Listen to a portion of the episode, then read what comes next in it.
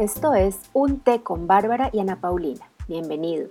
Aquí se habla de educación en casa desde la perspectiva de dos madres con una amplia experiencia, pues hemos educado de esta manera a nuestros hijos por muchos años.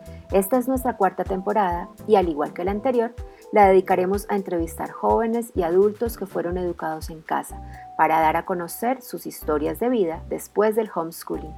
Así que sírvete un té o un café y acompáñanos. Hola a todos, bienvenidos a esta cuarta temporada. Este es nuestro primer episodio de la cuarta temporada de Un té con Bárbara y Ana Paulina. Y es nuestra segunda temporada de entrevistas a muchachos y adultos que han sido educados por fuera del sistema escolar. Y hago yo la introducción porque nuestra primera invitada con la que queremos abrir esta temporada es María Alejandra Meneses, la hija mayor de Ana Paulina. Como lo hemos hecho, porque tres de mis hijos ya han pasado por nuestros micrófonos. Como lo hemos hecho esta vez, seré yo quien lidere un poco la entrevista de María Alejandra y Ana Paulina estará para meter la cucharada. Ana Paulina, bienvenida a esta nueva temporada. Es nuestro trabajo juntas, dale. Qué rico, gracias Bárbara por la bienvenida, por la introducción.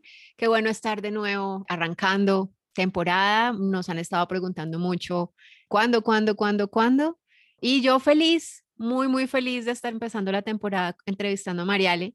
Yo tenía la idea en mi cabeza de que ninguno de mis hijos quería hablar, que ellos eran muy tímidos, pero finalmente tenemos aquí a Mariale arrancando temporada, entonces súper bien. Para mí no podría haber una mejor manera de comenzar esta nueva secuencia de entrevistas.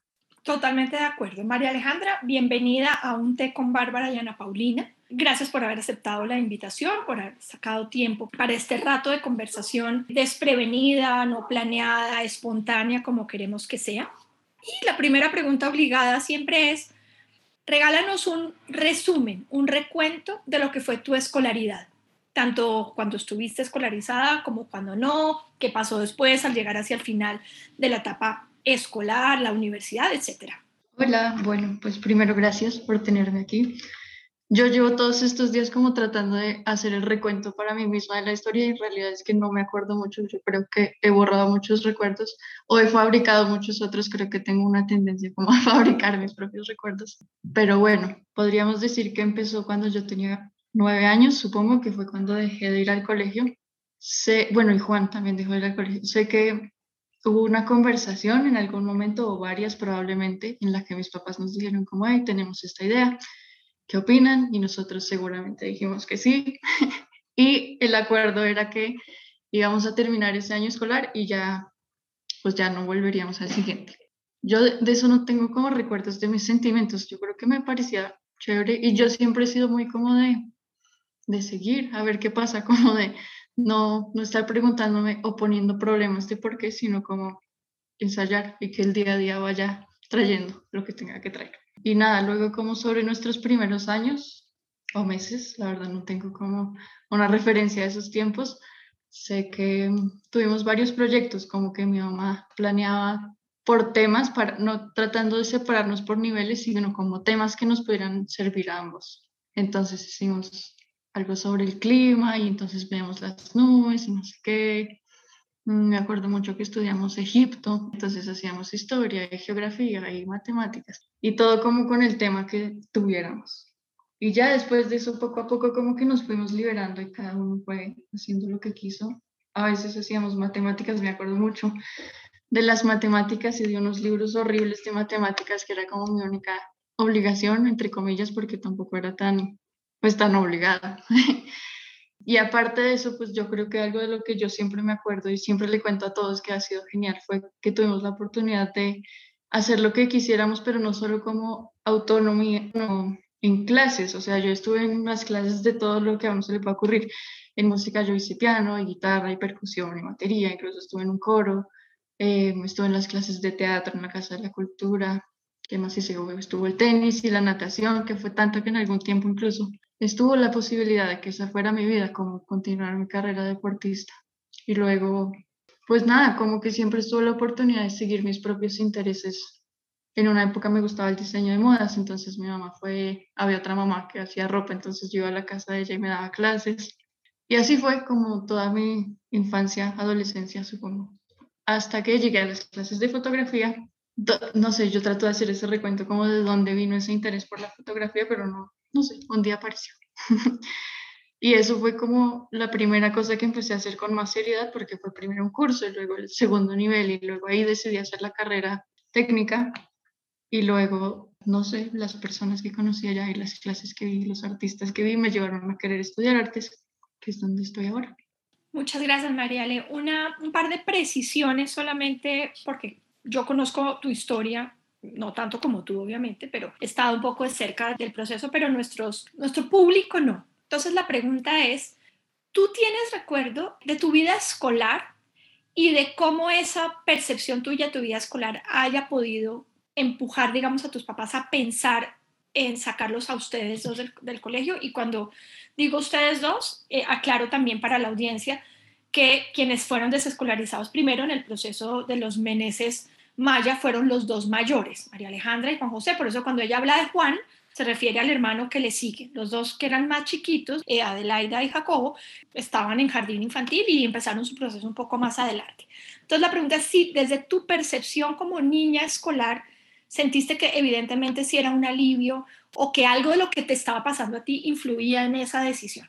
No estoy tan segura, creo que específicamente algo que me pasara a mí, no mucho, como que yo en el colegio era un poco, o es lo que me acuerdo, era como un poco lo que les decía al principio, como con una tranquilidad de pues hacer lo que tocaba y seguir y buscarle lo bueno, lo que hubiera en eso. Mm, sé que Juan tuvo varios problemas con algunos profesores, que además anoche estaba hablando yo de ese profesor y contándoles que era terrible. Pero no, sé que alguna vez tuve como problemas con profesores, como que me daban mucho miedo y me hacían llorar, yo soy muy llorona. Y yo lloraba mucho, como cualquier confrontación que me hiciera cualquier profesor por cualquier cosa, como por qué no trajiste el libro y yo me echaba a llorar.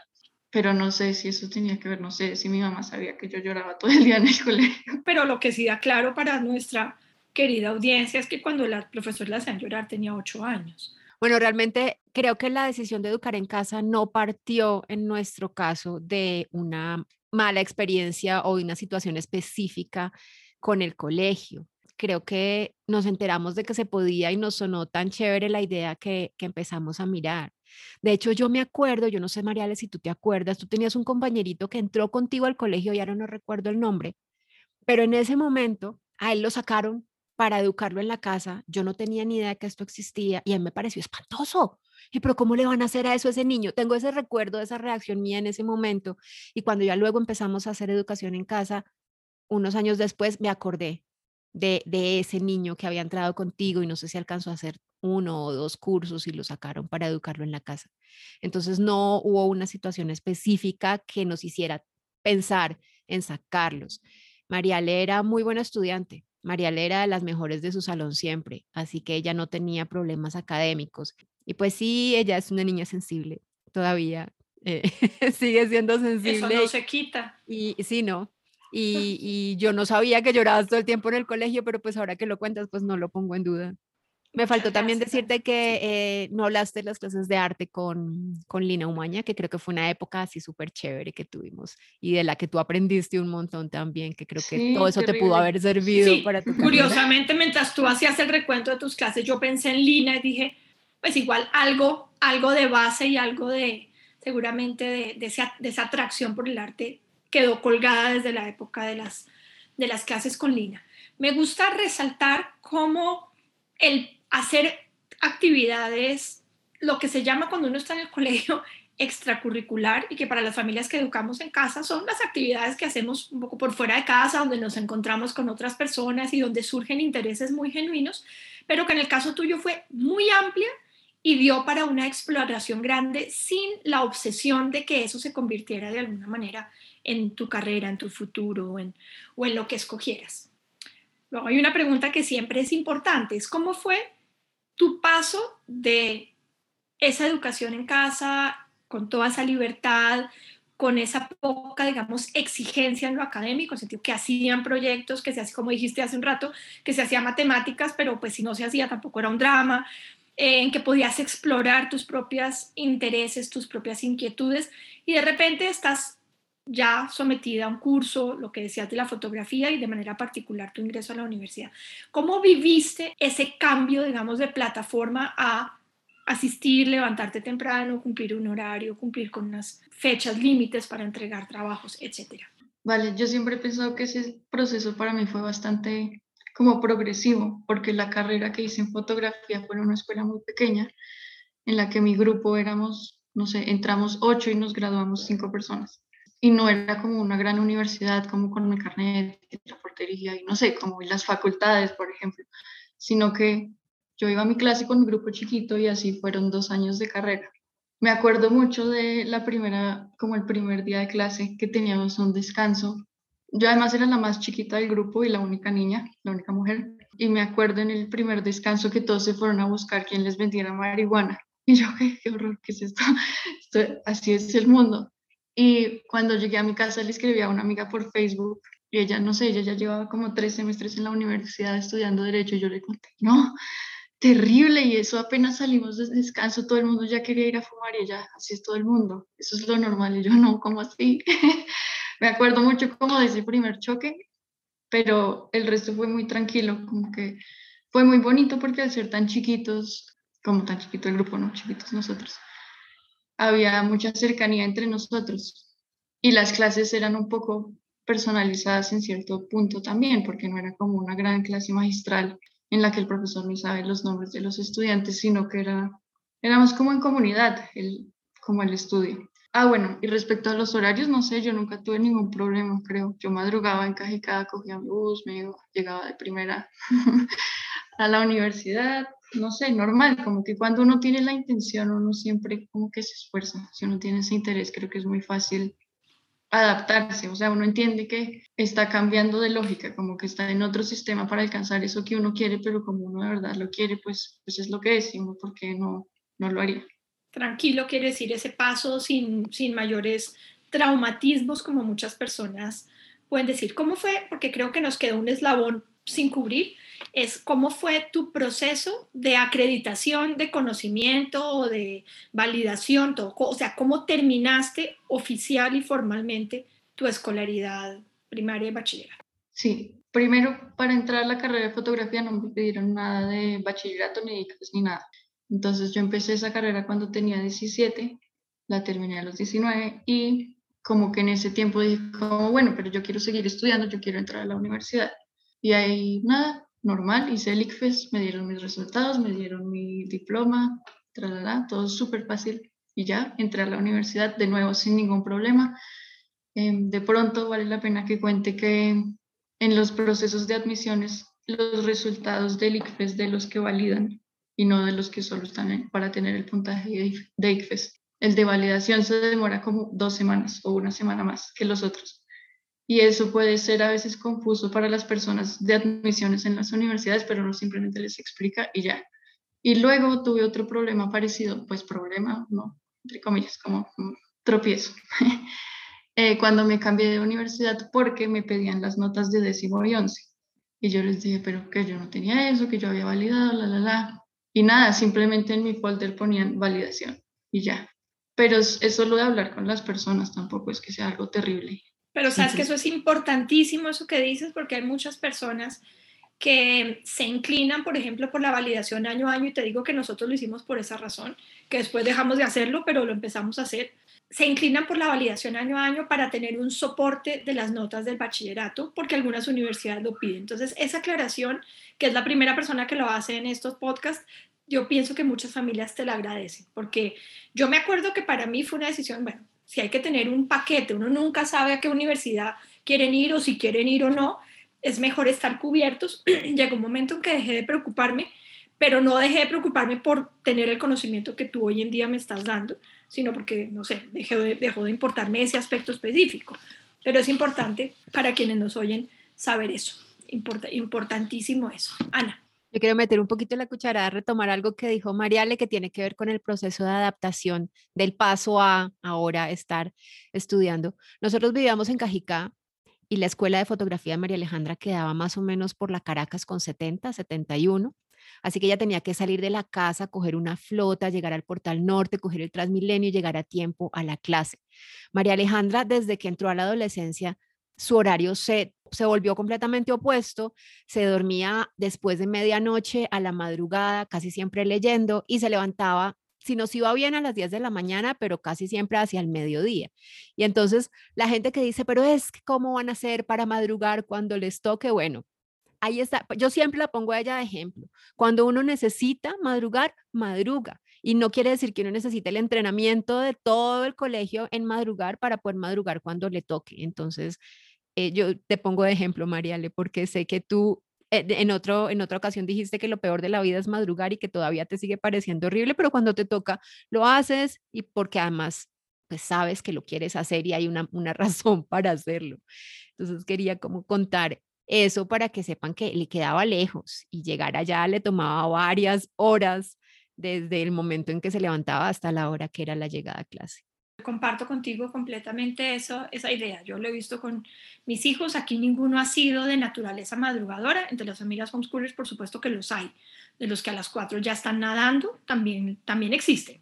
Pero mis hijos no, aquí somos totalmente nocturnos. Digamos, lo normal en esta casa es que todavía a las doce y media haya visita entre nosotros o en algún cuarto haya gente hablando. Entonces levantarse temprano no es una cosa fácil, pero nunca ha sido difícil. Laura, que va a empezar su profesionalización, su, profundización en repostería, escogió la franja de las 7 de la mañana. Quiere decir que todo eso es posible. Hay algo que siempre, o sea, nosotros siempre preguntamos es, ok, el haber sido educada en casa dificultó tu camino o su transición a la universidad, ahora lo vamos a poner al contrario. El haber sido educada en casa, ¿qué facilitó de tu ingreso? No, no del hecho de ingresar a la universidad, sino de tu vida universitaria. ¿Qué, ¿Cuáles crees que son aquellos aciertos o aquellas experiencias que tuviste en tu educación en casa que hoy en día dan frutos en tu vida universitaria? Vale, yo creo que esto lo han dicho casi todos los que han pasado por aquí, pero es la autonomía, como uno ya entiende cómo funciona uno, porque uno no está con tareas todo el tiempo, profesores todo el tiempo que te dicen qué hacer. Entonces responder con autonomía y eficazmente es muy, es muy fácil, como que simplemente fluye me parece a mí. Resalto esa hermosa frase que acabas de decir, que debería darle nombre a este capítulo, que es uno ya sabe cómo funciona uno. Es muy profundo, es muy profundo lo que estás diciendo porque es cada uno sabe cómo aprende, qué le funciona y qué no le funciona, qué toma y qué deja. Sí, lo otro que quería decir es, es distinto uno cómo se acerca, por ejemplo, a los profesores o al concepto de la escuela, de la academia, ¿no? Porque uno escoge estar ahí no sé, apenas yo entré a la universidad ya, a la universidad grande, a esta escuela de fotografía, yo me daba cuenta que todo el mundo quería como hacer trampa, ¿no? Como hacer todo de la forma fácil, como no ir a clase, ay, ojalá cancelen, ay, no, qué pereza hacer tal trabajo, mira, encontré tal cosa para hacerlo más fácil, lo que sea, como siempre buscar la salida fácil o siempre burlarse de los profesores o poner a los profesores como tan lejos. Sí, como que creo que yo me acerco a mi proceso académico desde otro lugar, pues no estoy diciendo que todas mis otros compañeros no, pero siento que yo lo valoro muchísimo, para mí es lo máximo, yo amo la universidad y a veces pienso que nunca quisiera graduarme porque me encanta estar allí. Y es increíble como pensar todo lo que uno tiene para aprender, no solo los profesores, sino como de las conversaciones en clase. No sé, creo que es distinto la forma en que valoro la universidad a muchos de los compañeros que he visto en la universidad también. Eso es otro común denominador de las entrevistas, ¿no? Eh, la autonomía y ese acercarse de manera como yo lo que, lo que me imagino es como tomar las riendas del propio aprendizaje. El otro día decía Manuela una cosa que me llamó mucho la atención, que es estar en modo aprender y luego apagar el modo aprender para estar en otra cosa. Y yo pienso que este tipo de educación hace que el modo aprender siempre esté, siempre esté encendido, o sea, siempre está uno alerta a, tomar lo que le pueda servir. Yo quisiera agregar una cosa más, que también es entender que la educación es para uno. O sea, mucha gente dice como, ay, tengo que hacerle la tarea a tal profesor o voy a hacer tal cosa porque el profesor me dijo que le gustaba que lo pintara de azul y no de morado. O sea, como que no entienden muchas personas, de nuevo, no quiero generalizar, ¿qué tal alguien de mis clases me escucha? Em, sí, o sea, es un proceso para mí, por supuesto, yo estoy ahí para que alguien me dé una guía para que yo pueda ser mejor en lo que estoy haciendo, no para que el profesor esté contento porque yo pinté una flor de una forma y no de otra. Vuelvo y juega, es profundo eso que dices tú, porque a veces es es difícil de entender. Yo me acuerdo que Alejandro, mi esposo, que fue pues, profesor universitario tantos, tantos, tantos años, se topaba con este tipo de pensamiento del querer hacerlo menos, eh, escabullirse, buscar el atajo y todo eso. Y él siempre decía que es como si uno fuera a un restaurante, por ejemplo, siempre era crepes y waffles, y uno dice, mire, usted me puede traer por favor el crepe no sé qué, pero no le ponga pollo, pero no me traiga ensalada, pero, pero pagando el plato completo se quieren quedar solamente con la tajada de pan del comienzo. Entonces, es un poco eso. Muchas gracias por compartir esos, esas reflexiones tan profundas, Mariale. Hay una pregunta que siempre hay que hacer, que es cómo viviste el proceso de socialización. ¿Estuvo bien? ¿Te parece que tuviste ciertas carencias al respecto? ¿Cómo viviste la transición a vuelve y juega a la universidad en, en ese aspecto de la socialización? Bueno, pues en el tiempo como de infancia y adolescencia, creo que siempre, bueno, ya lo habrán dicho en varios de los episodios que vivíamos como en el conjunto donde había varias familias y siempre nos acompañamos todos.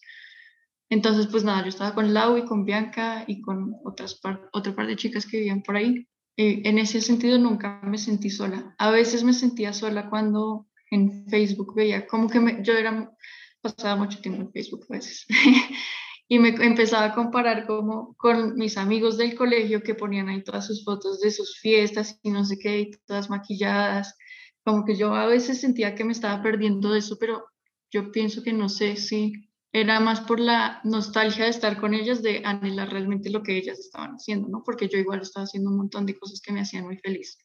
Entonces, pues sí, como que a veces un, había una espinita como de, ¿será que me estoy perdiendo? Pero nunca estuve realmente angustiada por eso, porque siempre tuve mis amigos, mis amigas muy cerca. Al entrar en la universidad fue un poco difícil como los primeros días, pero yo siempre creo que eso es por mi forma de ser, ¿no? Como que a mí me cuesta mucho entablar una conversación con alguien que no conozco.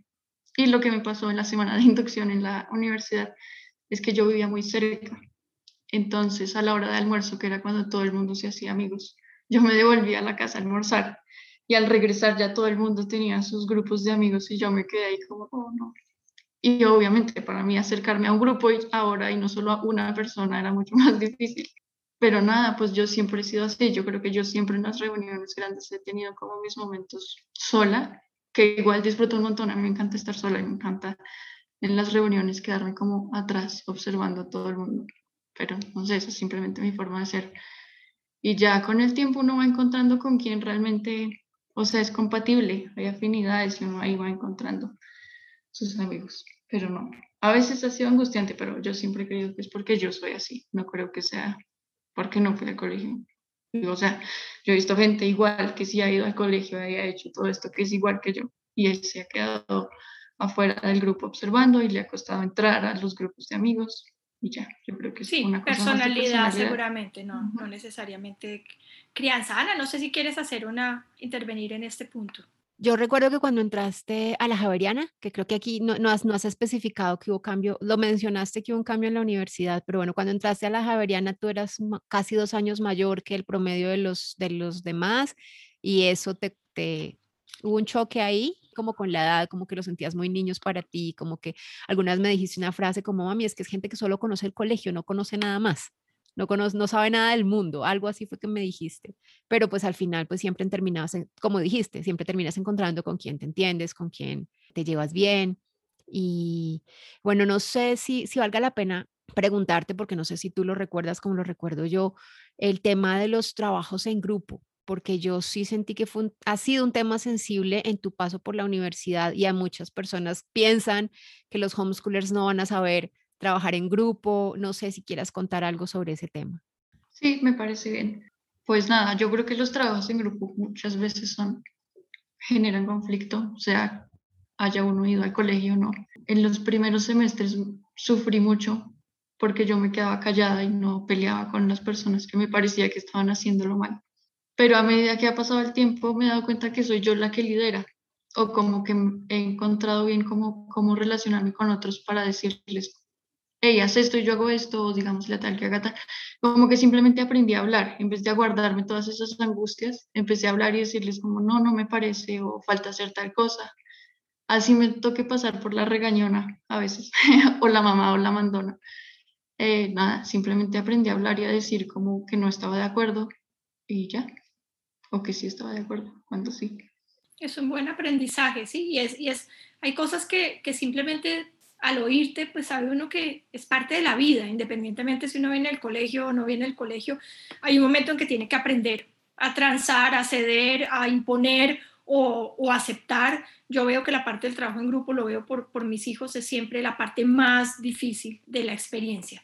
Tú eres una niña supremamente independiente, además de tu, de tu casa hace mucho tiempo, y emprendedora. ¿Cómo vives eso? ¿Y cómo lo relacionas también con tu crianza? No sé, pero yo no sé si eso como de la independencia sí tenga, mm, yo creo que es como en general, como de la crianza desde la familia, o sea, yo me he ido de viaje con mi abuela desde que tengo, no sé, dos años o menos, como que yo siempre salía de la casa, yo me la pasaba quedándome en las casas de mis amigas desde el colegio, luego en las del conjunto, como que yo siempre he sido muy tranquila con el salir de la casa, creo. Y pues no quiere decir que no quiera mi casa, ¿no? También me siento muy feliz de volver a mi casa y estar en la casa y compartir en la casa. Hay una pregunta que siempre hacemos al terminar, que es, ¿qué pregunta te hubiera gustado que te hiciéramos y no te hicimos? Algo lo que hubieras pensado y dices, bueno, si me preguntan esto, ya sé qué voy a contestar.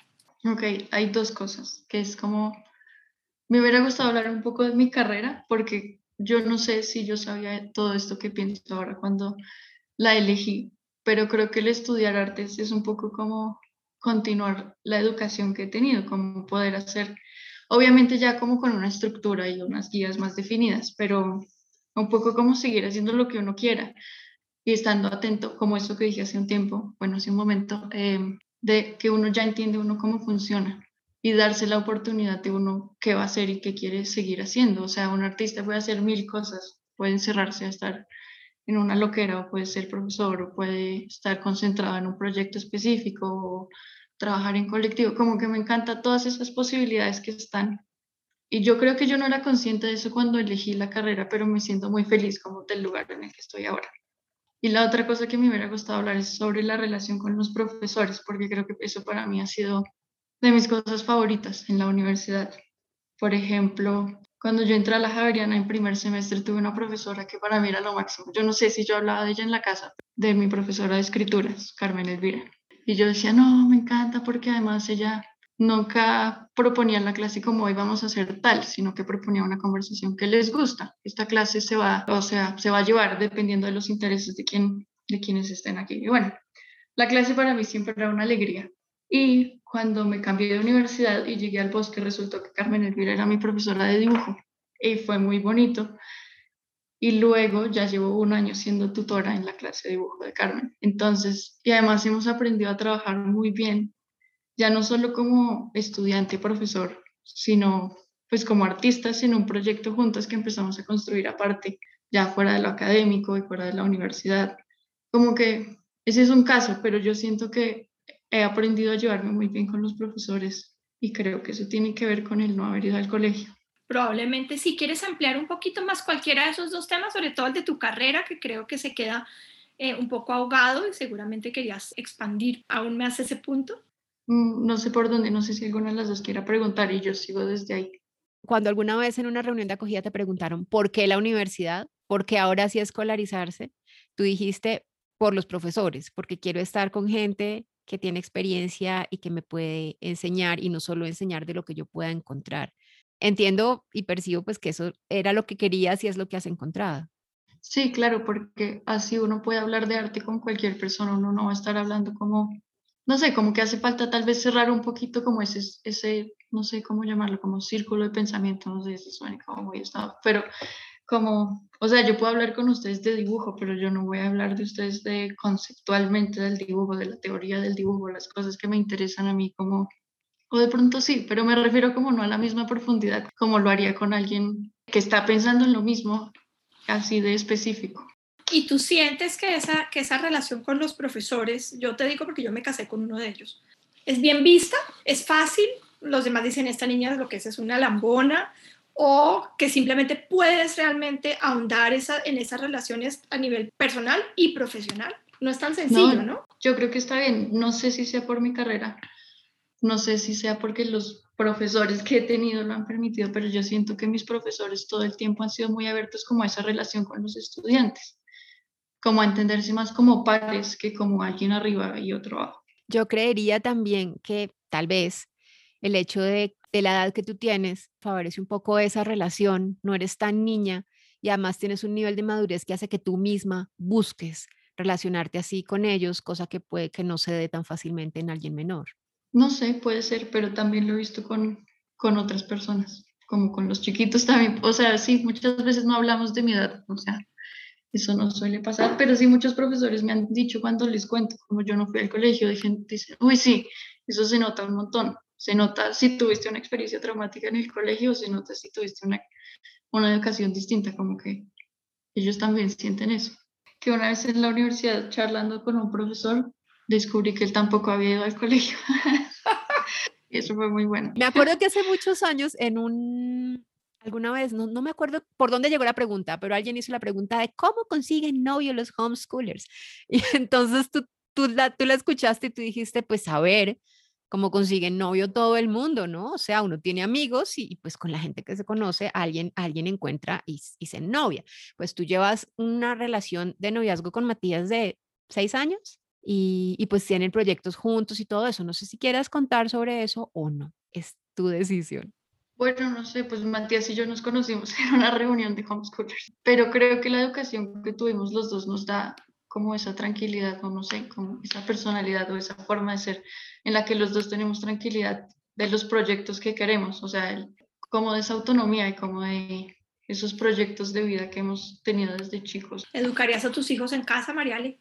Yo creo que sí, pero yo alguna vez en un conversatorio respondí esto y creo que hice un poco de controversia, pero porque yo respondí que yo no podía elegir una educación para alguien que no conocía. Eso fue lo que yo dije.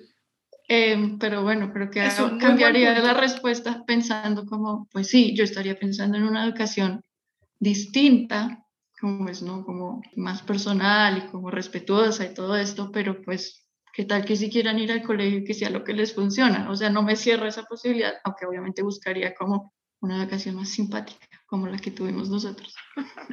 Ese es un muy bonito cierre. Muchas gracias, Mariale, por, por este tiempo. Por, es muy rico para mí como mamá, amiga, mamá de tus amigos, oírte así de adulta. Agradecerte, Mariale, tu tiempo, tu disponibilidad, la generosidad con la que compartes tus experiencias con nosotros.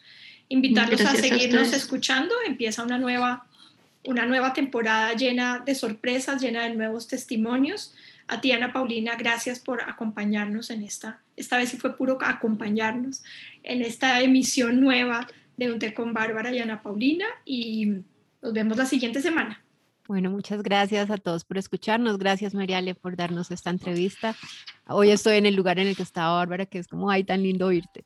Tan lindo oírte. Se siente bien, se siente bonito. Bueno, gracias a ustedes. Me alegra que haya salido bien.